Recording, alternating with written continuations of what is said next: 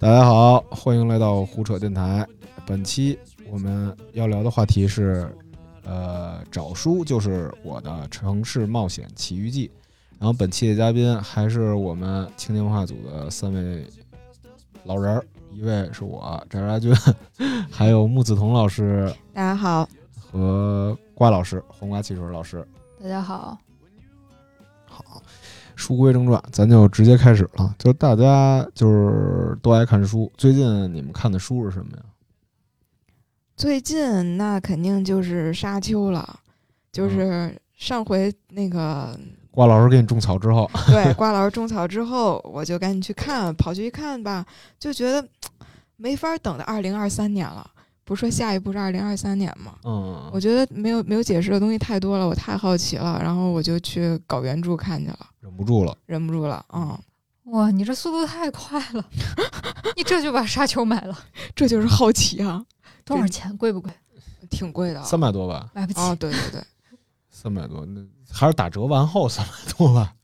呃，反正我看的时候三百多，好像还不算打了多大的折吧，也就是个八五折，好像。你看到什么进度了？好玩吗？我我现在看到，哎呦，书还是进度慢点儿啊，书书我看这半天，我才看到那个，呃，他们到那个星沙丘那个星球之后，各种部署。其实里边讲述了那个公爵，就是那个男主的爸爸雷托公爵，对雷托嗯公爵，然后他的各种那个试图呃反搞这个哈克南家族的计划，其实看起来非政治剧那种感觉。对，其实看起来非常的可实施，但可惜最后就是还是倒在了那个强力之下。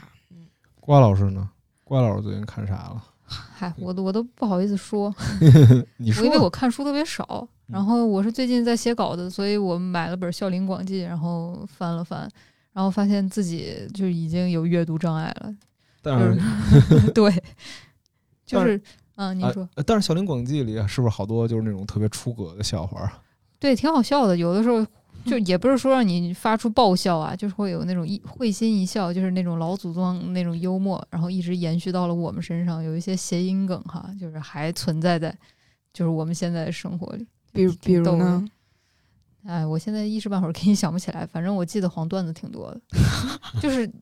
我就瞎翻，我不是按照顺序看的，嗯就是随手翻到哪页看哪页，然后发现好，这是一个黄段子，这是一个黄段子，然后翻了四五页全是黄段子，而且他黄段子有时候开和尚和尼姑的那个玩笑，对对对，对，开的特别狠的那种黄段子，然后就会让你会心一笑。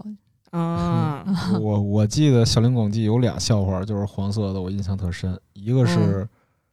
呃和尚的笑话，就有一人特闲的去寺庙里问和尚说说，哎，你出家这么多年，你还会有反应吗？就是男性的反应。他说呃没没反应，嗯没反应。但是只然后他说那就行，你是这个就是清净之人。然后嗯，和尚说说只是有一事不妙。那人问什么事儿啊？什么事儿啊他说只？是一有反应就是十日。对，就是这种笑话。对对对，还有一个笑话，就是就是挺黄的，就是有一说上海有一对夫妻，俩嗯人就是夫妻之事嘛，然嗯后她的那个丈夫就问妻子，原话是爽快吗？爽利吗？爽利吗？然后那个妻子害羞不答，嗯然后结果就是连问数语，嗯，妻子依然闭言不发。最后脚下的儿子说话了，说：“妈，你快回，你快说爽利吧，要不然我快被冻死了。”对对对，我我看见这个。说他孩子被踹到床底下，就是意思是，太可怜了。不是你刚才说上海是吗？呃，不知道是上海还是浙江，忘了哪个地儿了，反正南方吧，爽利嘛。啊，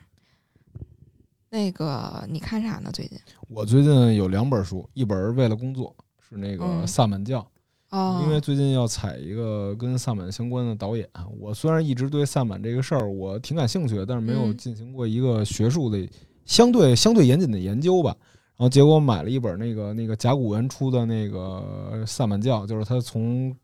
全球各种萨满教给你总结这萨满教的这个特点啊，比如说升天啊什么之类的这些。嗯，还有全球各种，对对对，还有通神这些。然后，但是就是这个书虽然总结性挺强的，就学术性也挺强，但就是嗯太难读了，以至于我读了一个礼拜，也就刚读完第一章，然后只准备要到时候踩人家的时候还得再嗯恶补一下吧。七号就要到了，哎呀，好期待你这篇文章啊！我感觉萨满肯定很有意思。呃，还有一本书叫《都是人民群众》，是一个青年作家写的，他是一山东人，他这本书写的就是自己在村庄的一些事儿，嗯，然后就是一些现实主义吧，就是写比如说，哎，征房啊，征房啊，哦。然后比如说，呃，家人死了，大家不在乎他的生死，而在乎他的赔偿金啊，这些问题，就是一些乡村的故事集，就是他嗯。以他村庄的这些人来说，就非虚构写作，对对对对对，嗯就反正对，呃，读了这个之后，对当代农村生活有了一定的了解吧，就还觉得挺有趣的。嗯，哎不过大家最近床头上摆的都是什么书啊？能给大家分享一下吗？床头啊，不不，书柜，书柜，书柜，对不住，对不住，说错了看。来你是那种床头摆书的人，对对，我是床头摆书，但是我床头摆书比较杂，既有杂志，嗯，也有苏联的最后一天。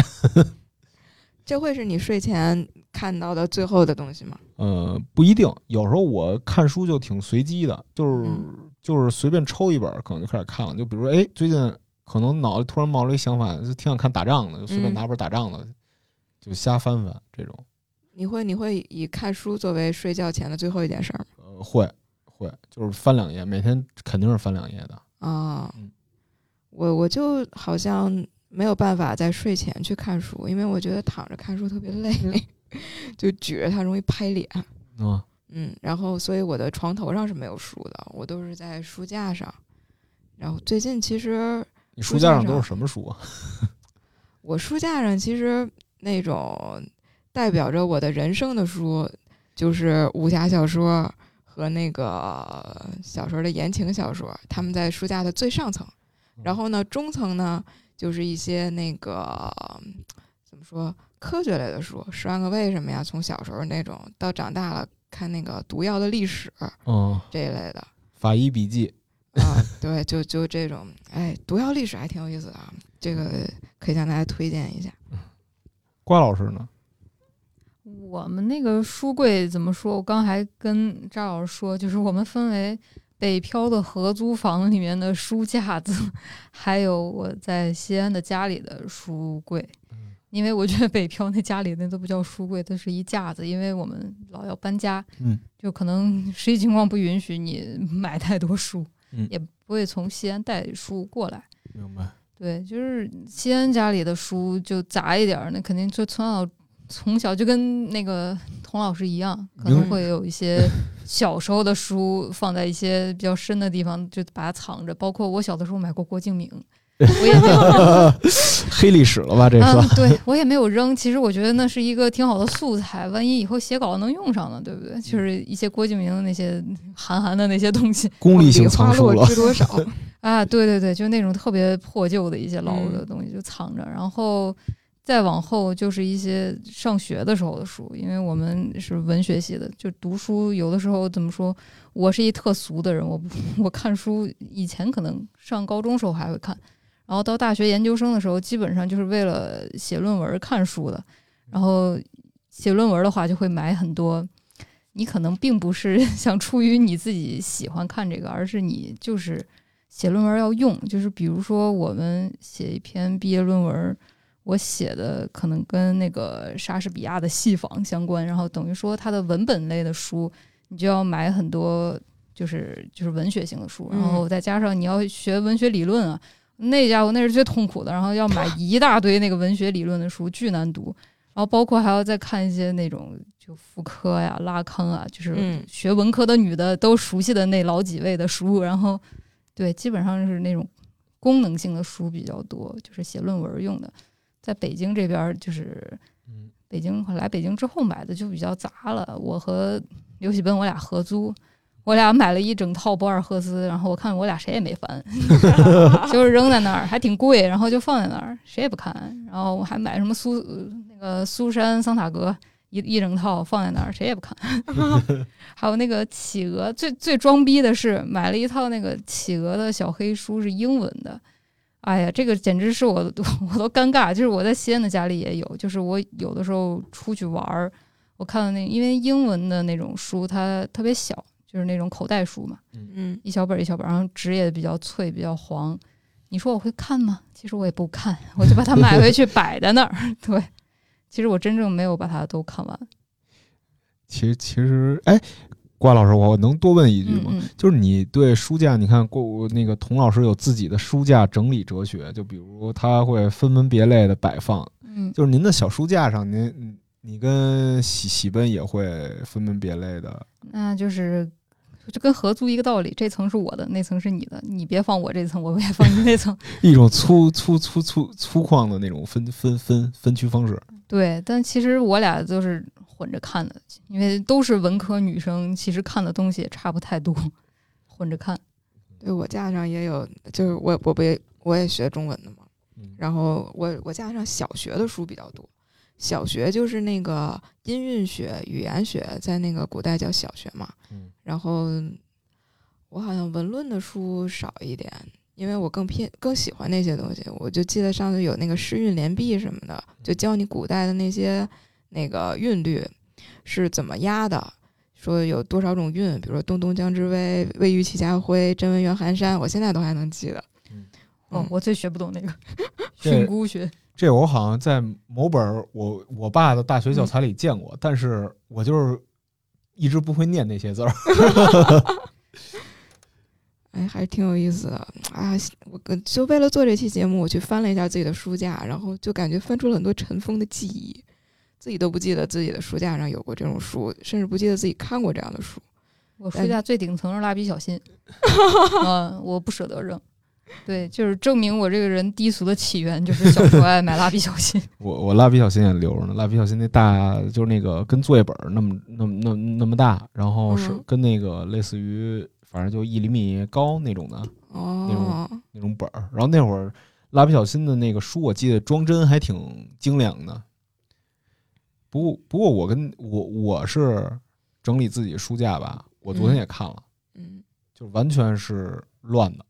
就是没有分门别类。但其实我仔细想一下这事儿，嗯不是我这个人就是这个没有自己的书架整理哲学，而是因为我每次整完了就老替换。就比如这本书看完了，我觉得就摆那儿没什么用了，就扔我爸书房了，扔我爸书房，然后导致我那些书就一直在更换，然后换来换去自己就懒得弄。哦，那你不会想把它按高矮个儿排一下吗？最起码哦，那个会，那个会，那我还是略有强迫症的。虽然我不像维宁老师就特别有整理的那种偏好，但是我也是对美学有些许要求。哎，不过说回来，就刚才瓜老师提到一个挺有意思的点，就是他买了书不读这件事儿。其实我有时候我也有点，就我看见好看的书总想拥有，然后就觉得嗯抱回家里之后就特别爽。哦，对，就跟买奢侈品是一个感觉。嗯，有点像买包，你其实你也不会天天背它，嗯，对，就是就放在那儿。对对对，然后可能就在某一天，就是你突然闲的没事儿，你翻出这本书，你就想想啊，我这买的书也太多了吧，然后导致你这些书你就就有时候我都开始藏书，就是比如我书柜里放不下的时候，我就故意嗯。把这些书藏到一个没有的角落，就可能这柜子还能塞下，我就给整齐摆进去，摆进去之后，然后我说啊，我看不见了，我没买那么多书，我就先专注手头上的事儿就好了，哦，就这种情况。然后结果你当想看那本书，我又找不着。然后到处在屋子里挖宝。对对对，但是我见过最夸张的一个朋友，他们家的书就是全摆地上，然后摆了哦特别特别多。就他那电视不是挂墙吗？底下那书跟电视柜似的摆的。就有点像大学教授的那种感觉。对大学教授的办公室就是一屋子的那个书放在地上扔在那儿。对对对对对，那个我觉得挺狂的。然后我不知道大家就是在买书这件事儿有没有一些更更有意思的爱好。反正小时候我吧，我就特喜欢我妈带我去书市。我觉得就是在书市淘书是一种探险。地坛，呃，对地坛啊、长公园那些的，嗯，早再早点那个什么人民人民文化宫什么的都有，就是在像北京。嗯我不知道二位有没有类似的呃经验。我我我小时候就是也是常去吧，我最但是最常去的不是书市，是一个图书大厦，在那个铁水园那边，嗯那边有个图书批发市场，嗯。然后各个不同的那个啊、算厂家直销吧，嗯就出版社都有自己的摊位的，然后一一个一个那种摊位去逛，那个真是太快乐了，嗯因为又便宜，然后那个作为出版社的直营的店，它那个书的质量也特别的好。嗯然后图书节之类的感觉是，嗯，更差一等的那种流行书的，不是图书节了，书市，嗯更差一等的流行书的那种叫什么论麻袋买的那种感觉，对，感觉不太入流。但但是去了也挺开心的，然后旁边还有烤串儿。我我记得今年好像北京吧，最最离最近的有两个书书书图书节这种或者书市，我印象挺深的。嗯一个是 A B C 那个艺术图书展，哦，那个就是好多人都去，然后里头我看了一点独立杂志，然后设计什么的，虽然我也看不懂它里头写什么，嗯但是我看看那图书装帧设计，我也觉得挺美的。然后因为我本来就是学设计的嘛，嗯然后又喜欢杂志，然后有时候会买几本那个创刊号回去，然后等着升值，也算是一种资本的配置。请问成功了吗？这种没有。哎，还有一个是那个，还有一个是朗园儿，今年有一个，嗯，那个我去了，而且我碰到好多熟人，对，那个那个朗园儿那个叫啥来着？我也忘了，反正就在朗园办的。对对，其实那个办的还挺好的，也是艺术性的吗？嗯，它啥都有，其实就是它，它名字我具体叫什么我忘了，就是一个出版社一个摊位，然后它会打折卖，就稍微就哦便宜一些，然后大家也都是拿个大麻袋在那儿过去买。然后它出版社也挺杂的，文学类的也有，然后设计类的也有，还有一些杂志类的都有，就是就有点像淘宝。那那次活动还挺好玩的，我们也买了一些好玩的东西，图册什么的。嗯就因为现在实在是字儿已经是没有精力去看了，所以就买了一些就看上去特别好看的那种画册，对，特俗，真的是现在更愿意买那种东西了。对，但我在那上面还买了一堆画片儿，就是那个装饰画。哦就有一摊位是杭州过来的吧，叫再见北京还是叫再见什么呀？杭州啊，不是还是回声，我忘了啊。这具体，嗯反正人弄了好多那种就是欧美老杂志，然后比如说什么可口可乐老广告、啤酒老广告这种，然后二十还是五十块钱一张，然后反正买了一个，啊然后回家搁着，然后现在也没表呢。就很适合做装饰画的那种哈。对对对，就反正我觉得逛逛那个就感觉是逛自由市场似的，就是好多东西，然后也很精致，不是那种大陆货，就反正是种享受吧。然后而且我看小红书现在也是，就非常流行，推荐大家去各种书摊儿闲逛。我今年去去去的最大的是那个图书展销会吧，春季图书订货会。嗯，然后那个就是好多那个展展大场馆能铺五六个大大馆的那么大的一个规模，就是都是出版社出版从业者去的那么一个地方嗯。然后逛的我特别的心酸，就是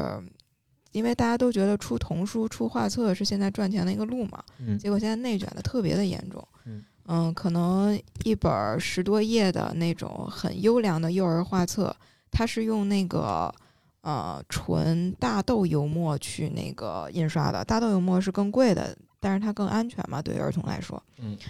一本才六块钱，六块钱，我觉得那简直就是赔本儿赚吆喝。就是这种就已经很常态了。反正我去逛完一圈儿之后，我也跟一些那个出版业的朋友聊了聊嘛，然后大家就觉得很绝望，嗯觉得我们是传播知识的，我们应该，我们当年也是朝阳产业，怎么现在就 一点一点价儿都卖不上去的那种状态？不过您说的那个童书，就是童书，我还感觉有一个事儿，就是童书现在就感觉是一个景观消费，就是嗯全都在上面整活儿，比如给你弄一个那个弄一个小动物跟那儿动啊，弄小动物再给你镶点毛啊，就是体现啊装帧那种的感觉。但是内容就是感觉童书那些流行的童书字儿越来越少。还真是，而且就都经常做成那种折叠型的呀，抽拉的呀呃，对对对对对，就感觉是可能卷无可卷了吧，已经。而且现在童书好像挺流行，就是让小孩读外文童书的，然后一本儿挺贵，还二三百那种的，就家长也挺舍得给孩子买的。我看，那么贵，对，就是进口图书，就比如小兔子呀、哦什么乱乱七八糟的那些。我之前去那个 SKPS 那个楼上有一个书店，然后就看那个好多家长拎着孩带着孩子跟那儿买买那进口书，但有可能是一部分吧，我觉得。SKP 的消费能力可能 对对对对，因为我记得我小时候，大家应该读过都读过那个世界名人传记那套丛书，然后什么莱特兄弟呀、安徒生啊，十块钱一本儿那个。小时候读的是书虫系列，英中英对比的那个。哦，书虫那个系列，我妈也给我买过，但是我觉得那个我读不下去，因为它那个英英中就干扰了我。不过刚才那个瓜老师还说到那个这个有已经对这个文字有阅读障碍了，嗯，就其实我觉得也是，我也有点儿，就每次翻开一本书的时候，我就开始强制自己给自己定规划，就是每天必须得读多少页，嗯，然后不像原来会有一种自驱力会读下去了。不知不觉翻完了就。对对对对，现在我感觉有可能也跟咱们干这行有关。它就是一个我感觉大众都这样，注意力被分散了嘛。对，就以前我现在连长文章我都看不懂，然后我我就是职业要求我还得去看一些长文章，但是我身边的同龄的朋友他不干这行，他可能是国企公务员或者说互联网公司的那些。他们就是更累的时候，他不可能去看文字。嗯他跟我说：“你们写的公众号，我们看都不看。”字儿太密了，就我为什么不去看抖音，不去看 B 站呢？就是我宁愿就是或者听个播客，就是声音啊什么的，我都可以让自己的眼睛休息，不愿意摄取那么多信息。明白，因为其实看书啊，不是看文字，还是一个挺累的过程嘛。你看了嗯还得理解，还得，消化。理解对，但是反正我也是，就是强逼着自己看嘛，一些感兴趣的内容尤其如此。但是有些时候嗯为了工作，你找选题啊，包括什么，你必须不得不读一些长文章的时候，确实是不像原来那样如饥似渴了。确实，而且希望它里面会给我把重点句标出来。哦，对对对，这是一个挺偷懒，就是我们这个行业是不是把大家都给惯坏了？就是你把重点句，然后把那个小标题都弄特别清楚，嗯也挺偷懒的。其实，对，其实我觉得也是一个，嗯、我不知道你们有没有这种感觉，就是可能同一本书，我在纸质上读我有点费劲，但其实给我搁到手机屏幕上就好多了。嗯我最近是有这种感觉。那个呃沙丘那个书，我同时也买了那个有声书。电子版，哦，对不起，电子版可以在手机上划楞着看那种。然后我就觉得，我比起捧纸书来，我更愿意划楞着看，而且看的更快。嗯然后我就想起，这可能就很像我那个研究生时候去接触的一个理论，就是说我们纸质书的阅读是一种线性的阅读，就是你一行一行的去读，嗯你不可能说一页书你那个眼睛往上一瞟，啪你就从里边抓取出了关键词，这一页你就可以翻过去了。嗯但是你在那个手机上阅读是一种面性的阅读，就是说你是按屏来读的，你不是按行来读的，你的阅读单位。嗯所以说，那个你的整个阅读习惯实际上就已经改变了。是嗯，面性的阅读它效率更快，但是呢，产生的那种深度的思考更少，它的内化的过程会更慢，所以那个它花费脑细胞也少一点，可能看起来更轻松一点，嗯有这种感觉。呃，你说到未来会不会现在你看有三分钟看电影，再过一阵儿就一分钟带你看看懂《百年孤独》，啊，这不好多有有出现过这种。有出现吗？对，抖音上有那种带你解读一本书，给你讲一下这本书讲的是啥，然后再给你总结一下，就像一个语文老师一样，总结一下思想思想啥来着？哦，啊，主旨啊，主旨啊，对那些。就像樊登读书会什么的，他们都很就差不多就哦这意思。这样这样嗯明白了，明白了。其实就是像导读，导读现在成了读一本书的最捷最一个捷径了。对，仿佛你已经读完了。哦天哪！哎，但是就即便如此啊，就大家在这种各种信息信息纷乱的时候，就大家嗯还会有那种让你特别激动的书吗？就是甚至你比如说会为了找一本书而费尽周折去各种书店啊、各种渠道去找，你们有过类似的经历吗？我先说我吧，我有，嗯，因为我特喜欢理想理想国异从，啊也，就是理想国异从里有好多书啊，它由于一些不可抗力，嗯导致呢，它就绝版了。啊，就比如说《耳语者》斯大林时代的私人生活，嗯一，九九一十二月二十五苏联的最后一天，然后古拉格的爱情，然后索索尔仁尼琴的《古拉格群岛》这种，都其实嗯很多书都没了，就你找不着，就你嗯在网站上。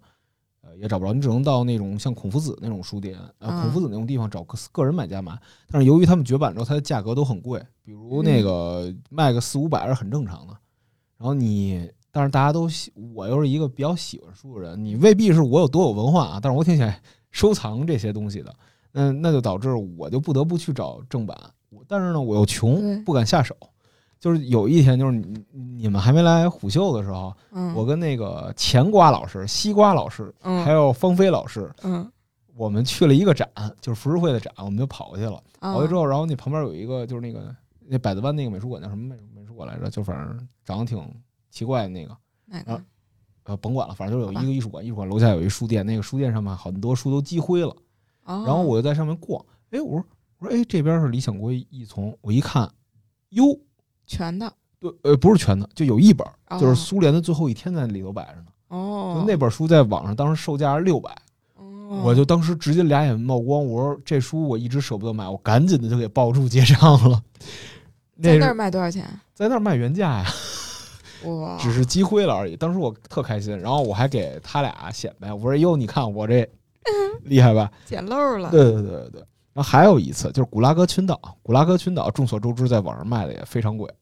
有一个群众出版社的吧出的三、嗯三本儿，然后在网上卖一千二。然后我有一次在那个，但是这事儿挺可惜的，那时候我刚上班，就兜里没什么钱，我在新华书店看见这套书，在那个东花市新华书店是也是一个老的新华书店，嗯还没装修呢，他那书也摆在角落里，就是没有人给他收回去。然后我就看了，但是我一翻后面的价格三百八哦还是小三百啊，我就没舍得买，我就放那儿了。哎呦，结果就成了我一个特别大的遗憾。再去就没了。再去我特意去找就没了。然后然后就是我还抱着侥幸心理，我说让新华书店，我说您帮我查查有古拉格群岛吗？他说没有。这书就是留待有缘人呢。对，你们有有这种感觉吗？我好像就是我印象最深的盼一本书，就是盼《哈利波特》。小那是小时候对嗯，就是因为小时候那个我妈是人民出版社的，然后呢，他们跟人民文学出版社是在同一栋楼里，嗯然后就有的时候，因为《哈利波特》是人民文学出的嘛，有的时候搞好了内部关系，你就能在上市之前的 那个一两个月搞到一本那个书，然后每一年就在盼着这个时刻，那个就简直就是呃。能超越同期的一个特别闪耀的社交货币，那你那会儿是想我就是想到那个就是 Prada 的女魔头里面，她女儿，她的双胞胎女儿，要在《哈利波特》出版前看到《哈利波特》，然后就得让女主去找出版社的人，然后拿那个影印本儿打成那种大的那种复印件儿给他们看。对，就是超荣耀的感觉。那你当时因为这本书成为了儿儿时赢家吗？哦，真的，每每一年的定时定点儿都会成为一次赢家 爽吗？那种感觉？啊，被各种人巴结啊，里面到底后面讲什么了？快告诉我！那你当时告诉他们了吗？你还是卖关子？没有，我特别美，我就给人讲啊，跟评书似的。就是小时候不是跑操嘛，嗯然后那个尤其是冬天，我们都出去校外跑大圈儿，嗯，一边跑一边喘，还在那讲呢，然后整个队的人就听。那男生女生都特好奇那会儿，我记得。啊，对，我记得那时候学校的那个电脑里，就电脑课那种破电脑，还是那种大头的台子台式机，里面嗯就有人存了那种《哈利波特》的同人。一开始我看我还说，哎，这个怎么好像不太像这个剧不太对劲。对，小时候不知道什么叫同人，我 我还想，我靠，难道我的那个 我的那个首首发权地位要受到挑战了吗？就恐慌了很长一阵。啊，对对对对嗯。后来长大再找一本书，最费劲的可能就不是给自己找书了，是给我爸找书。我爸是那种文文艺老中年，喜欢老书，哎，对，喜欢老书，然后他有些关注的那个作者也都是出版量很小的那种，可能也就出个一千来本儿，然后那个书也属于就绝版掉了，嗯。然后就得千方百计的去找。我记得帮他找一本《幽兰指》，讲怎么养兰花的，然后那个书后来好像是淘宝上原价是三十多，淘宝上六百多买的，嗯最后还是给我爸淘到了。瓜老师呢？嗯、我是想找那个奥维德的《变形记》的英语版的 一本书，是因为我当时在外面上学的时候，我修了那个世界文学课，然后我们那老师还挺有名的，然后讲的特好，然后我也是啊，就是因为专业原因，然后看了一一些节选，就是我们那个教材上面的一些。那个是英语的译版，但是它原版也不是英语啊，就是英语译版的一个一些神话史诗嘛，就是奥维德的《变形记》。然后当时在美国看那个书价钱，我记得特贵，因为美国书啥都贵，就是什么书都贵，什么书都得两三百。就是它那个就甚至是几十刀、几百刀、一一两百刀，所以你再乘以个六，乘以个七，那好家伙，哪有那钱？然后就，而且它的那个装帧非常精美，它是一个那种精装书，嗯，壳子漂亮，我特别俗，就是我特别喜欢壳子漂亮的书嗯，感觉珍藏起来特好看，然后再加上你翻翻里面内容就，就特想要那个。然后回来之后就是什么京东啊、当当啊上面，好像就没有见过那个，就基本上就是错过了，也不知道在哪儿能买到。对，嗯，我是我我一开始听你说这个，我以为是要买那种特别古老、古早的那种。那种嗯，那我哪有那钱啊？我就想要一个普通的，就只是一个就是它市面上就有的那种精装版的一个奥维德的变形记。对，哎不过这个话题就我还挺好奇的，一直就我个人比较好奇，就其实国内的书跟国外的书比起来，就是便宜很多嘛。嗯所以就是很多，就是我个人有个担心，就是说，你说如果做书这事儿赚不到钱的话，以后会不会影响呃从业者越来越少，好书越来越少呢？这个在出版社工作过的木子彤老师，请给我们解答一下如何？哎，这我太有话说了，就是，就就到了瓜老师吐槽那个奥数的状态。快说快说。我觉得这真的是特别特别的明显，就是因为这个行业赚不到钱，所以没有人才进来嗯。非常明显的感觉是你如果在一个出版社里，那种五十岁往上的老编辑，你会觉得他们非常的有魅力，就是又有知识，口若悬河，脑子很聪明，然后那个同时那种策划选题能力也很强的状态。但是你再回头去看二三十岁的编辑，你就会觉得。嗯，像是一群社恐的人的集合，然后同时呢，呃，也失去了很多作为这个时代弄潮儿的那种精神状态，感觉就比较的沉闷，而且在报选题的时候，也没有胆量去报一些可能那个会会成为从零开始挖掘爆款的那种选题，因为现在所有的选题会上，领导都会问你一句话：你为什么要报？这个如果没有回购的话，这个书你如何保证它是盈利的？嗯，然后说你这个作者是一个全新的作者，他没有任何的那个流量基础，你为什么要报他呢？就基本上这种捧一个新作者这种事儿已经很难出现了。嗯，就不管是从编辑这个角度，还是是从作者这个角度，或者是另外的那个翻译者的角度，这个行业都越来越没有盼头了，感觉。明白，但是我还挺好奇的，就是您说的那个像出版社里那些特别好的编辑，就嗯他们报的选题是，比如咱们报选题是写一篇文章嘛，那他们报选题是说就是我要我要把这我要上这本书的意思吗？呃，对，就是编辑的选题分两种嘛，一种是引进，一种是那个自己传嘛，嗯。或者第三种就是别人找过来，嗯。呃，说我想出这么一本书，然后找过来出书的这种是最有那个叫什么，最有回本的保障的，因为一般这种人都会说我会回购多少册嗯，起码你这个书出出来赔不了，赚多少不一定。啊、然后那种引进书也比较有保障吧，除非你引进那个版权太贵了，嗯，而且如果你赌对了诺贝尔奖这种，那就是大赚特赚嘛。呃，最难的就是自己传稿的这种，自己传稿这种现在都偏向于去知乎啊或者豆瓣呀、这种已经有一定流量基础的博主那块儿去传东西嗯。但是如果说你自己从零开始组一部稿子，就非常非常的困难。嗯一是现在编辑，呃，是这样，这都是个恶性循环。呃，编辑挣的少，所以愿意干编辑这行的人越来越少。但是呢，编辑干的活儿特别的杂，呃，那种比较差一点的出版社，可能营销和编辑图书这个事儿是同一个岗位的人在干，甚至发行也是同一个人在干嗯，所以他们的工作特别的杂，呃，没有太多的时间去花精力去组一部好的稿子。然后呢，由于组不到好稿子，所以营收又差，然后就是一个嗯没有办法的循环。哦，那其实出版社我还听说过一个风言风语，是说就是出版社卖版号也是一一大块儿很大的收入。啊，那那是啊，这不是风言风语啊，这就是常态嘛。嗯就是现在什么都涨，只有书价是不涨的，纸价已经连年涨，涨的就是都没有办法去说了。然后呢，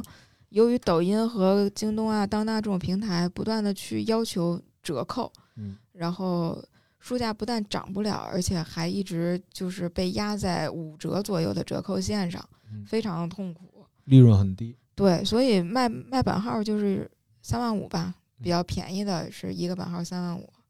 然后是出版社盈利的一个常态，尤其是那种小一点的出版社。明白明白嗯，就相当于三万五是什么意思？就是说您说的三万五，比如一个版号，那就是呃次一点的出版社是这个意思吗？光买这个版号是三万五，就是小出版社卖的话，大出版社可能那个会卖的更贵一点，明白。但是他们的效用是一样的，就是有这个号之后，你你才能得到的收益是一样的。嗯不过这种情况，你觉得就是比如现在这种出版的这种情况，您觉得影响到书籍的质量了吗？是不是会不会觉得好书越来越不好找了呢？我我我我觉得是有的，就是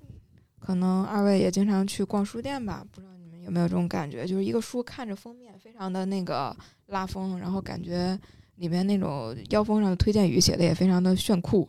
然后但是翻开一看，就是可能那个字儿都稀稀拉拉的，啥也不是。对，啥也不是啥也不是，就是让人很生气的那种。现在这种就是，呃，叫什么“驴粪蛋子表面光”的书 是越来越多了，感觉。我我我特好奇哈，就是那些微博上的文字博主们，咋就这么容易出书呢？就是以前我们看书店里的书，可能你怎么怎么地，你也得得是一个作者吧，就是一种你不说是文豪啊，诺贝尔奖怎么怎么样，你好歹是个作者。然后感觉现在经常能在书店的最前面看到，就是某微博博主，啊、呃，情感文字博主，就是那那种人，对，出书，感觉想把他的那个微博段子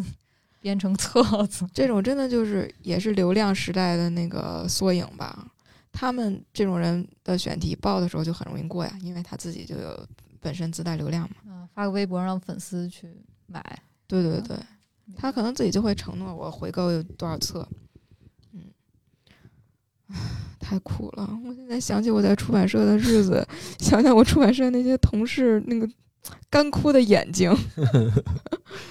那是充满了绝望。哎，我其实我倒没遇见过像很多网上朋友说的那个好书越来越不好找了，因为其实我是特别知道我喜欢读什么书的，嗯比嗯如阿列克谢耶维奇的什么那个《妈妈，我还是想你》二手时间，切尔诺贝利的悲鸣这种的，我就特别喜欢看。然后或者是去博客来，就是嗯台湾的台湾省的一个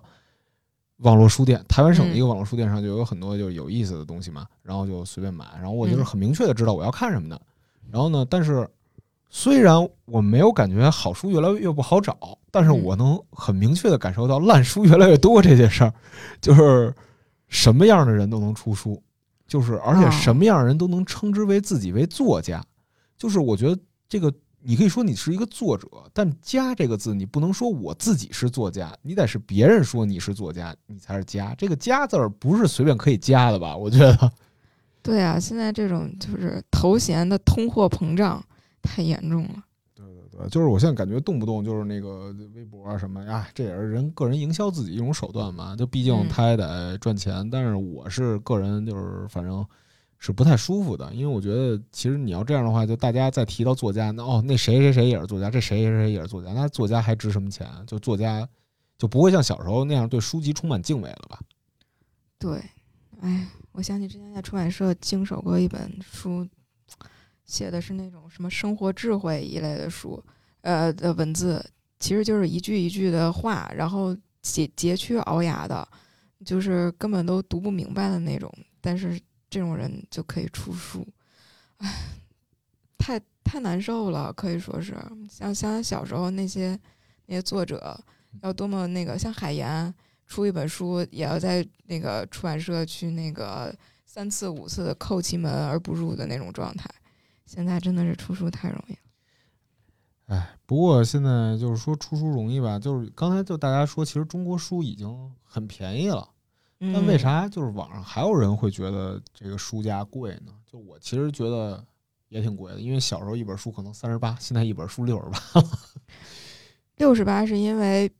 平常卖的时候必须得打五折卖，所以你买到手其实还是三十八。哦，这样啊，所以只要我不去书店买，我去网上买还是一样的，没有任何变化。对，尤其是像拼多多最近不还那个更更恐怖的压价，就是像我之前的那个在那出版社，我们组的那个主编就他的一大工作就是跟发行的人 battle，就是发行人说我们要要要什么呀？我我我们要发那个这本书到比如说京东上或者是那个抖音上。我原来在出版社的时候，这个主编坐我后，我们组的主编坐我后头，然后每天就听他跟发行的同事在 battle。这个时候，他就发行同事就会说，这个比如说京东要你三千册，但是要求你给到呃三五折或者什么四五折一类的，然后主编就说这我给不了，给了的话，我这个书量是上去了，因为发行那边是按发卖出多少的数来那个算业绩的，但是编辑这边是按那个呃能赚多少钱来算业绩的。如果是以那个价格去卖的话，这个书就不赚了，甚至是赔的，加上运费之后。然后那个主编就死咬着这条线吧。但是我们试图去向外联系营销的时候，比如说去联系抖音的那些那个带货博主，现在最强劲的带货就是抖音嘛。嗯。然后他们可能要的更低，五折呃都是最少的了吧，就是就最高的了。然后有的甚至会管你要到三折，然后还让你那个白送一些东西什么的，就非常非常的困难。有时候跟他们做一场那个直播的话，完全就是赔本赚吆喝，就希望他们去打响一点名声吧。嗯，但是我现在看见抖音上很多畅销书吧，基本就是教会你如何管理，然后要不然就是成事儿。就反正大部分这种书卖的比较高，纯粹的像原来那些文学、纪实文学，基本上还是嗯，在图书市场属于一个比较小众的感觉。就是对于大众来说，抖音还有畅销书呢，就有那个排行吗？啊，我特想看一下抖音畅销书的排行是啥。我我带有歧视的感觉，应该是成事儿这种。啊，对，都是这种自我成长，什么情感，嗯，工具性比较强。对工具性比较强，或者说是阅读门槛比较低的吧。嗯，我靠，这样说好像有点呃也不是，我觉得就是功利性吧，就功利性、嗯短平快，就是就跟咱们刚才讨论的，就是几个小标题把你这个一生的要要注意的事儿全给你点出来了。哎，对，就是这种感觉。我之前去我一个朋友家，他是完全的那种门外汉，就是怎么说，呃，他也不是学文学，也没有文字工作啊，他就是一个呃，比如说市场上的一种市场运营那那种吧。嗯然后我我有注意过他那个桌子上摆的那个小书架，呃，运营之光，嗯，如何运营一个团队，然后还有生财之道，类类似于那种啊，就是反正就是给我一个另外一个切面，就是我可能跟我的同学在一块儿，然后可能会说，哎，哪个哪个书特好看，或者说哪个哪个一个系列去收一下，然后不管你看不看，你放在家里也对得起你这个专业吧。然后，嗯。但是我去看一些别的那种朋友，他们可能就是更偏向于我看了这个书，比如说，嗯、学运运营的人，他确实得去看一下那个什么运营之光，因为告诉你运营的逻辑啊啥的，我觉得还挺有意思的，就是另外一种切面。嗯，对。其实我觉得就挺吊诡的，那种。其实我买沙丘的时候，我也会觉得书贵啊。然后我买沙丘的时候，可能三百多，我就觉得三百多也太贵了，就是超出了我的心理接受能力。但是六本三百，哦，对，六本三百，嗯六本三百我都觉得挺贵的。就可能我觉得我买那么一大坨书回来，我还得储存它，也许有这么一个心理的想法。但转天我去玩了个剧本杀，二百多，我觉得一点儿也不贵。相对论。这确实是。我去做个几千块钱医美不贵，嗯 我买一百五十块钱的书我可不买了，买二手的吧。哎，不过二手书其实也也也能接受，嗯我我个人是可以接受的，反正。可以，没什么毛病，感觉。哎，对，不过说咱们再探讨一个有趣的点吧，就是大家有大家心里觉得哪本书被传媒给过度包装了？追风筝的人，啊，我刚 为什么是哈桑啊？呃，瓜老师先说。不是我，我也想说追风筝的人，你先说。不是，我就哎，这本书真的可能是就被吹的太过了吧，然后所以它也没有很差，但是也没有到那么好。也没有到那么好，就是感觉给我的情感连接也不高，然后文学性也不是很高。你要说文学性，我为什么不看《百年孤独》，对不对？对对对，他的文学性其实很一般，甚至有点像个纪实文学吧。你要说感动吧，我也连接不到他的那个情感上去。总之，我看完之后，我非常失望，太失望了。瓜老师呢？我本来想说追风筝的人，还有一个就是我说了都怕被人打，百百年孤独，不会的，不会的，因为我我我我都不好意思说我没看完，看不下去，我看不动，名字太绕了，对不对？对我记不住名字。还有一个观感就是，我记得我当时上学那会儿，我们老师就是。哎，我们就必须要求必须看陀思妥耶夫斯基，因为我们要学复调理论，啊所以就绕不过去那个陀思妥耶夫斯基。我的天呀，那跟做奥数题没什么区别啊！就是我当时看的那个是卡拉马佐夫兄弟吧，嗯我的天，他一开篇先给你介绍这个家族有多少个人，这个家族的名字，谁谁谁是谁的二姨，谁谁谁是谁的大伯，谁谁谁又是谁谁谁的啥啥啥。哎呦我的天呐，我一看到那个，我说求求了，我真的不想学这个，特痛苦。就是哦，陀思妥耶夫斯基真的是话痨，话痨，他的话嗯很密，就是我们。就是你说我真喜欢，我倒也还好，但是有的时候要学这个的时候，硬看，就是那罪与罚，你要研究它，你硬看，看不进去也得看，嗯，就是你就觉得啊，这这是在干嘛呢？因为他太意识流了，然后就哎算了，那只能硬看。包括很多人说他喜欢看乔伊斯啊，就是 因为我当时我们学校有一个呃老师，他是国内研究乔伊斯还挺不错，也不能说第一啊，那远远不是第一，就是还不错的一个老师，就是也是神神叨叨的。然后反正他讲过，就是就是能把乔伊斯吃透、看懂的人，多少脑子都有点问题，就不是说一个普通人，他就说我最喜欢的书是乔伊斯的《尤里西斯》。那这嗯话确实是有点过了啊，就是那东西，就是我们都不爱看，太难了。那尤里西斯我看了一眼就放下了。对真的是就翻一翻就行行，我不研究这个，换一个吧。太容易劝退了。呃，我我觉得就是没有说那么好的，嗯，倒也不是这种感觉。我觉得在咱们小时候有一个作家，谁呢？名叫刘同，他写过一本巨作叫《谁的青春不迷惘》，然后当时腰封上写的特别花里胡哨，什么您、嗯年成长必读圣经啊，什么乱七八糟的。当时我应该是大学大一吧，我抱着试试看的心态买了这么一本书，哎，装帧挺好的。嗯，结果看了一眼，就连博客文学都算不上，居然他还出了续集。然后那本书是我唯一一本扔进垃圾桶的书，就是刘同的《谁的青春不迷茫》。就我到现在为止，他就是一个花钱买梦想的一个有钱人而已。然后我就有时候觉得，哎，这出版社也挺难的，他必须得保证销量。对，就得吹的花里胡哨的。对对对，我记得小时候还有一本书特别，我当时看的时候觉得很好，但后来觉得大受欺骗，就是谁知道答案，呃，没看过。没看过，就是就是是一本那个从日本引进过来的书，然后那个书是很多很多世界各地的水的结晶照片，然后呢，他是说这个有人做了实验，如果你对这个水说赞美的话，它的结晶就非常的漂亮。如果你对它不断的骂脏话，然后它的结晶就很丑。它验证了这个世界上各种真善美的道德原理。我的天哪！哈，对我小时候真的是，我我实在是非常的相信，我盯着里边的每一个那个水花儿，然后想我一定每天都要对自己说好话，我要对我的花儿讲一些非常优美的言语。然后不是什么高深的理论，打麻将也是这样的 吐，一个道理，为什么？就是打麻将你要一直夸自己的手气好，不要一接上哦牌就说这什么烂牌，你就会越打越差，手气越来越差。你摸到任何的牌，你都要说真是一副好牌啊，有没有有点哲学的意思明白了，就是 这个叫什么来着？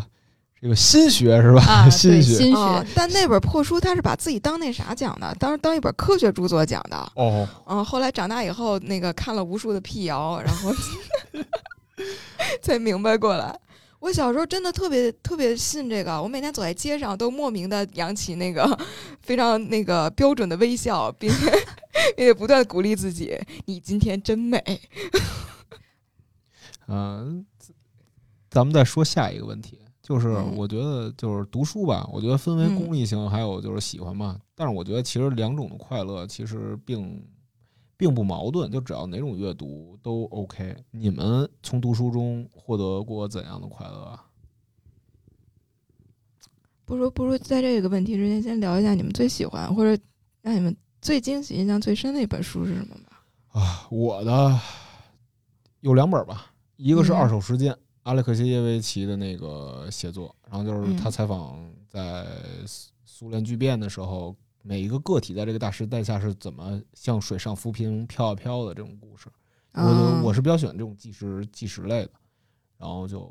特喜欢，就喜欢那种感觉，就是那种人不由己的这种，他把那种大时代的那种感觉描述出来了。就大时就是简单来说就是聚大时代聚焦大时代下的个体嘛，就是在数字报表之后真正的人命，这种是特别能打动我的一个点。嗯还有一个点是《敬爱的领袖》，是朝鲜的一个作家写的，叫张敬成，他原来是朝鲜的一个公务员，然啊，后呢还是一个亲受者，就是被嗯金正日接见的这种名牌作家，就是官方笔杆子。然后最后他跑脱北了，然后他啊讲他脱北为什么脱北，然后他的经历，然后包括有很多细节。然后我在之前的节目里其实也说过，这本书是给我印象特别深刻的一个点，就是嗯我不能想象，就是在朝鲜那么一个文化沙漠的国家，能写出这么优美的文字。啊，对对对，然后而且我也对另外一个就是那种极端封闭的生活状态有了一个特别深刻的认识。就这两本书是我特喜欢的。郭老师呢？呃，就是我们，哎，我都不好意思说，就是我那种特别好的那种阅读的体验，然后让你感觉一口气读完还特别爽，可能都是在大学了，就是在图书馆里面借就是借书的时候产生的一些体验了，比如说。就是上大一的时候，你看我这都得追追溯到快十年前，可见我这个人有多 不爱看书。就是我上大一的时候，我随便在图书馆翻莫言的《檀香刑》，然然后给我看爽死了。我也不知道，就跟那种体验、那种通感，就像我在看《异形 》，看《异形》的时候，看《异形》破肚子的那种爽。因为《檀香刑》不是它里面还挺血腥的，血腥的，对所以然后当时那看那个是比较爽的。然后还有上大学的时候看 D.H. 劳伦斯的那种什么查泰莱夫人啊什么那种，啊，劳就是伦斯，对对，就文学性可能会重一点，然后有了那个感觉就能很顺的读下来。包括再往前追溯，可能是我上高中的时候，因为我爸跟童老师他爸一样，就 文艺老中年那种，书架上面书一大堆。然后可能那个时候上高一吧，然后第一次看到那个朱朱朱什么译的莎士比亚，莎士比亚那个译翻译的那个翻译特别好，然后看那个《奥赛罗》，嗯那是一本儿那是戏剧嘛，它是莎士比亚的四大悲剧之一嘛。然后其实感觉莎士比亚门槛挺低的吧，就好像大家都看过。但是我就是看《奥赛罗》，就是种族上面的。然后他其实最后他误会了他老婆，然后他把他老婆杀了，然后他自杀了。然后他就意思是，就是他亲吻他老婆的尸体。但是我具体的我可能就说的不太准确啊。嗯然后我再用这把就杀死你的剑，然后杀死我自己，就是反正那个台词台词，我觉得就长大之后也看莎士比亚英语版，然后发现翻译的特别好，就是有那种中国人的那种韵味在。这是我上高中时候看，然后就觉得很震撼心灵，就是非常文学性的东西，所以我都不好意思说，就是太文了哦。嗯，对，就是那种。我我就记得我好像就更俗一点，给我印象最深的是一本儿，嗯、不太像书的书，叫《设计师》，不知道你们听过没有？就是诗歌的诗，它是哎，我好像见过，我买过那个，哦对哦，那那个我也过买过，那个，那个装帧是两个 那个那个那个那个纸壳吧，对，啊对对对硬纸壳线装啊，那个朱迎春的书，朱迎春那个我一个我特别特别特别喜欢的书籍设计师，那个那本书就是震撼了我吧，可以说是他他给我看到了一个书的不同的打开方式，还有文字的自由性。他们那他他那本书就是完全把文字和图像的表达设计成了一种很有诗意的状态。那那本书我真的特别的喜欢。嗯，印象很深。对，我记得我当时好像先是在那个字里行间，当时有有一个连锁的那个书哦店叫字里行间看到的，然后我当时就在那儿蹲着，我就给看完了。看完之后，第二天不是我当天下午我就又又受不了，我又回到那个书店，我就买了三本，然后去送人。买三本，对，后来后来我好像前前后后一共买了十多本去送人，我实在是太喜欢了那个书哦是我也想送你俩一本书，叫叫忘了啊。如何成为作家，就是一堆作家给大家的建议，找不着选题怎么办？然后写不下去怎么办？过两天我给大家赠上。这个这个这个很需要，这就是很功利性的阅读了。不不不，这其实是为给编辑的一碗鸡汤。我印象还特别深，是我们上学那会儿，韩寒出了和那个合合唱团、独唱团，独唱团，对，嗯就那一本的那个独唱团。哦我，当时看那个时候，我也觉得我靠，好，因为我记得那个时候还有咪蒙，咪蒙嗯，在里面写了一篇《金圣叹》，好疼，我也那记得那个咪蒙篇 和现嗯在我们所说的咪蒙是两个人的感觉。太不一样了。对，那个时候咪蒙，我觉得他《金圣叹》好疼写的挺好的。对呀对呀哦，好疼啊，金藤山，呃，好疼的对对对金圣叹对对对还是啥？他在那个独唱团里还还还发表了，就是韩寒出的对，就是一个杂志韩寒那本儿，对，那个简直就是时代的眼泪。那里面有好多对，就挺其实挺先锋的，好多表达。嗯，哦，原来那是咪蒙那，我都我都没有印啊，象。咪蒙当年是挺挺厉害的作家，真的是嗯正正正儿八经的青年作家，真的是。咱们的大同行。真可惜了，哎，哎，当然人家也是找着了，就是说找着了一套行之有效的方法论在之前。嗯，还有一个德富芦花，就是一个日本的散文作家，这个作家的那个写写自然的散文都特别的好。嗯，等等等等等，我过两天给你们拿来看看，真的是，哎，太美了。我发现咱们仨爱看的书真是三个性格不一样，三个维度，这三个维嗯度，就可能我比较喜欢看那种纪实的，啊，了解更多的东西，然嗯后呃，童老师可能是比较喜欢浪漫那种，啊，对，瓜老师是文学文学戏剧啊这种，就咱们仨真是还不太一样，喜欢的东西对表，现好。，好像在生活里，大家选题上好像也是有类似的感觉，你发现没？嗯对嗯哎，不过刚才童老师还说到书店，就大家平时有没有特别喜欢去的宝藏书店，给大家伙儿推一手啊？我先从我来吧，嗯我有一个是纸上声音书店，在那个宣武那边啊，不对，西城那边。然后那个书店就有好多二手书，然后还有打折书，哦就常年打折。然后它有不好的书，但是也有很多就是不错的书。就比如说我在那儿淘到一本《战争上的荧幕》，讲讲就是一个美国人写的嗯一本老书，讲的是那个二战期间日本电影的变化。哎，读着特别有意思，就讲日本电影昭和年代电影是怎么从一个特别正常的环境慢慢变得军国主义，再从军国主义变得就是一开始可能是征服亚洲，呃，大啊大东亚共荣圈嘛，然后到后来可能是那个打超英赶美，然后让，这种叙事就讲他们的政策的变化，就是对照着看还挺有挺有趣的。就那种桃太郎都去参加海军了，是对吧？对对对对对，嗯。还有一个还有一个书店我挺喜欢的，嗯。就是理想国，在那个朗园南门，就是专门是经营朗，就是 什么经营朗园，经营理想国一丛的所有书，就是你理想国基本上所有书，只要没被禁的啊，啊，不没绝版的哪儿都有。对对对，而且他那儿还有一些酒比较有意思，他那儿酒单啊是根据一本书叫《做二修五》的一本书里的那个名词哦给出的，就是它里头理想国出的所有书在里头有很几很多本儿吧，嗯都在是里头是酒。就你比如说他做二休五可以点，嗯然后像被切开的拉丁美洲血管是一杯酒，就他通过酒来酒和书的融合，来让你感觉到这本书的性格。就所以所以那个书店也还好，这不喝都觉得要醉了。反正这两个书店是我比较喜欢的。当然后者我可能在那儿买的看书少，大部分是去喝酒的，但是不妨碍那是一个非常好的书店啊。嗯，我我我我可能去书店去的就比较少一点。我以前最喜欢字里行间，它给我的感觉是那种你能安安静静坐在那儿看书的一个书店。它不是像现在网红书店，它会装修的那么的，呃，有设计感，那么华丽。但是呢，它也不是像那种小破二手书店一样，就是脏兮兮的、很拥挤啊那种状态。它有一种呃，就是邻家的那个边儿上很舒适的，对亲切感。一个可以看的状态的那么一个地方。就每次去我都会很安静，但很可惜就是现在越来越少了字里行间。然后最近我新新新看到一个书店，我还蛮喜欢的，就是在那个红楼那边儿，就沙滩那边儿不是有那个老北大吗？那个红楼边儿上有一个书店，我不记得书店的名字了嗯，但是那个书店里面卖的书还蛮特别的，就是他会卖一些跟《新青年》有关的书，然后呢是把当年《新青年》的一些文章按照那个不同的分类来集锦。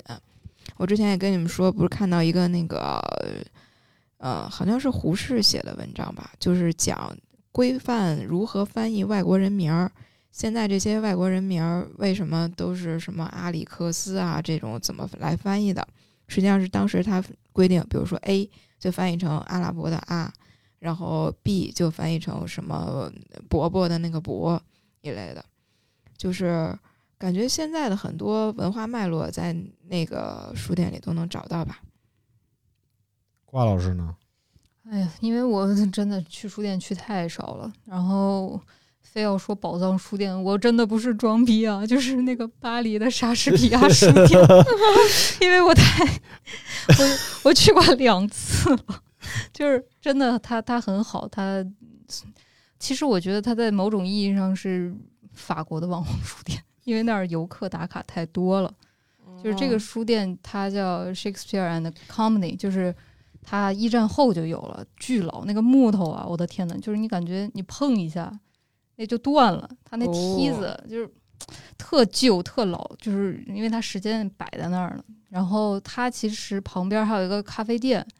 就相当于这个书店就只有两层。然后海明威还有菲茨杰拉德那帮人以前特喜欢在这书店泡着。就如果我们看过那个电影，就是那个《午夜巴黎》啊，就是那个男主他穿越到当时的那个巴黎，然后就见到了什么达利啊，还有就那帮人，海明威啊那帮人，其实就是这个时代的一个书店。然后那书店吧，就是怎么说呢，挺网红的。现在就是我觉得挺多外国游客去了巴黎，去了那个巴黎圣母院对面。塞纳河边都要去一下那个书店，然后去旁边喝着一杯咖啡，感觉自己马上就要跟文豪就在某一种时空上更接近。然后里面卖的书也挺杂的，就是它其实也不是说它这书店就有多牛逼啊，里面卖的都是什么珍藏绝版什么的，也不是，它就是一个普通的国外书店卖的那些书。然后一进门肯定是卖海明威比较多，因为海明威几乎成为他一个 IP 了，就这个书店的 IP 了，所以他可能有一面都是卖海明威宇宙，对，卖海明威和菲茨杰拉德的比较多。然后再往上走一走，他那个装修装潢没有怎么变，有一个木质的楼梯。我还刚刚因为要聊这个，我把那照片找到了，我给你们看，就长长这样。然后它那个上面是有一行字，哦是一一句好诗。浪漫啊！对，然后你踩着这个楼梯上去，然后它就会给你一行字，就是 I wish I could show you，啊、w h e n you are lonely or in darkness, the as 呃、the astonishing light of your own being，就是在你就是看书啊，就是它其实就是这个意思，就在你孤独或者在你比较灰暗的时候，我希望给你看到就是人类的光芒，就差不多是这个意思啊。我翻译的不准确，就是这个意思。这是一句诗。这个太浪漫了。啊，然后这个 这个楼梯特别好，我就每次去的话拍一张。然后它那上面会有，就不同年代的作家的照片儿，包括那个弗吉尼亚·伍尔夫啊，他们那些，就是哎，反正那书店就挺好的。我记得还有一只猫在那儿，在它的哦房梁上面待着。反正那是一家挺宝藏的书店，如果大家有机会可以去一下。说的已经很想去了。对，一定要去一下，我既然这么推，我我我还想，那那那我那我也卷卷 卷起来了。对，一定要我说一下神保町，我太爱神保町了。神保町就是那个日本的那个一个街区啊，它是那个嗯全球最大的古书街，嗯，可能有一二百家古书店吧，在那个区域里。我大学就在那边周周围上的嘛，所以就经常去逛。我太幸福了，那个地方你可以淘到，呃，不光是书，还有唱片，那种黑胶唱片。嗯、就有那个朋友专门从中国过来玩的时候，就一定要去那边去找邓丽君的唱片，你能淘到可能比国内便宜十分之一的价格的非常好的邓丽君的唱片。然后还有那种浮世绘的版画，嗯，嗯，有一次我记得他们那边办书市，然后我去看到一套那个《资治通鉴》，上面写的明版，一看就是很老很老的那种。嗯，我当时特别开心，因为卖的很便宜。我我觉得如果倒腾回国内的话，可能至少二十倍的价格不止。结果后来再一问，呃，差点就买错了。人家说的明版不是明朝版，是明制版，然后 一下那价格就下来了。明制版嗯，差对了差了二百年。对，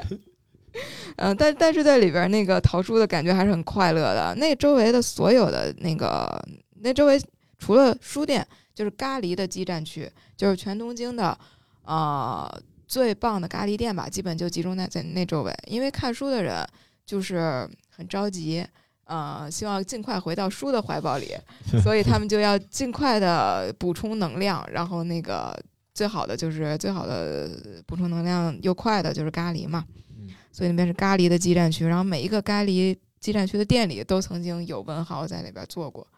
我就记得那个他们有专门那种店会说，我这个座位是哪个哪个文豪做过的，然后上面摆个牌子，你可以去坐。哦，对。嗯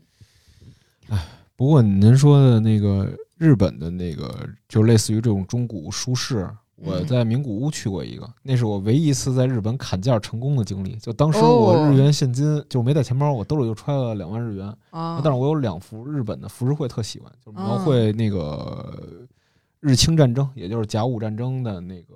版画。然然后我觉得那是一个历史的记忆嘛。然后虽然品相不太好，不愧是你，买了两张，但是呢，它最后是两万五千日元。然然后我日语也不会啊，嗯我就拿我就拿谷歌翻译，我说我就两万了。我说嗯这样，你在这儿，我你在这儿等我，你晚点下班，我给你再去拿五千回来，好不好？嗯他说，他就他就说，嗯，拿那纸两万五划了两万，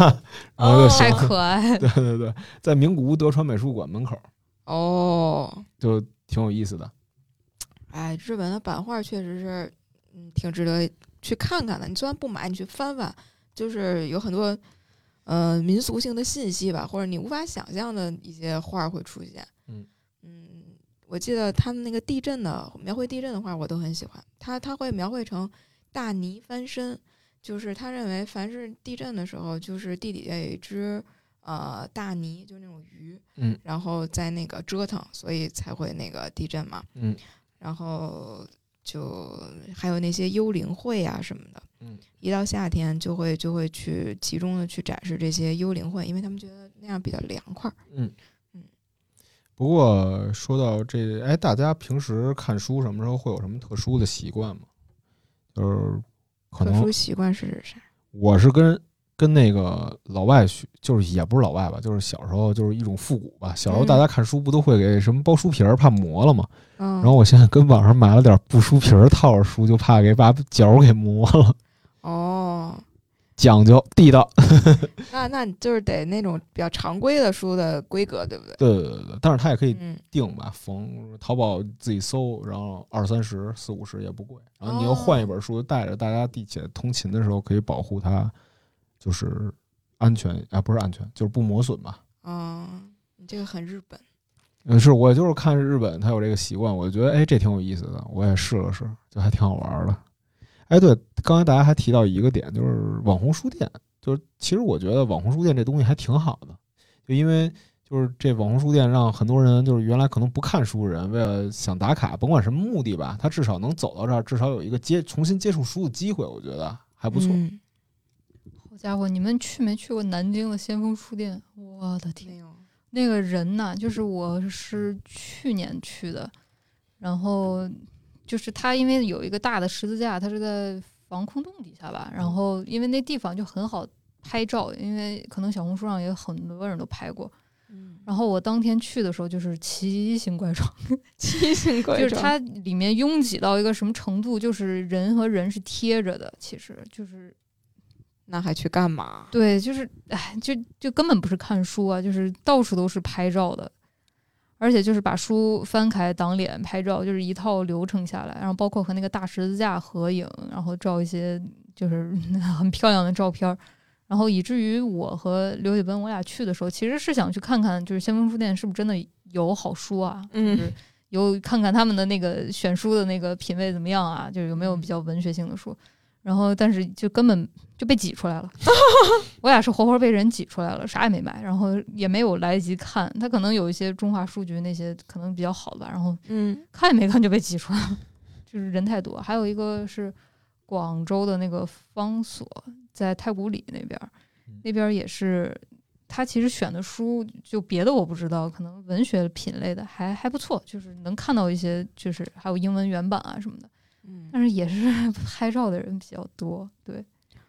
对，就设计的太好了，反而就不像你能踏实坐下来看书的地儿了。对。但是嗯怎么说，就包括我们，我西安那边其实也有那种特别设计，天津也有，就是对，设计特别好看，就是一看就是那种照相很好出片儿的地方。嗯就是怎么说呢，就跟赵老刚说一样，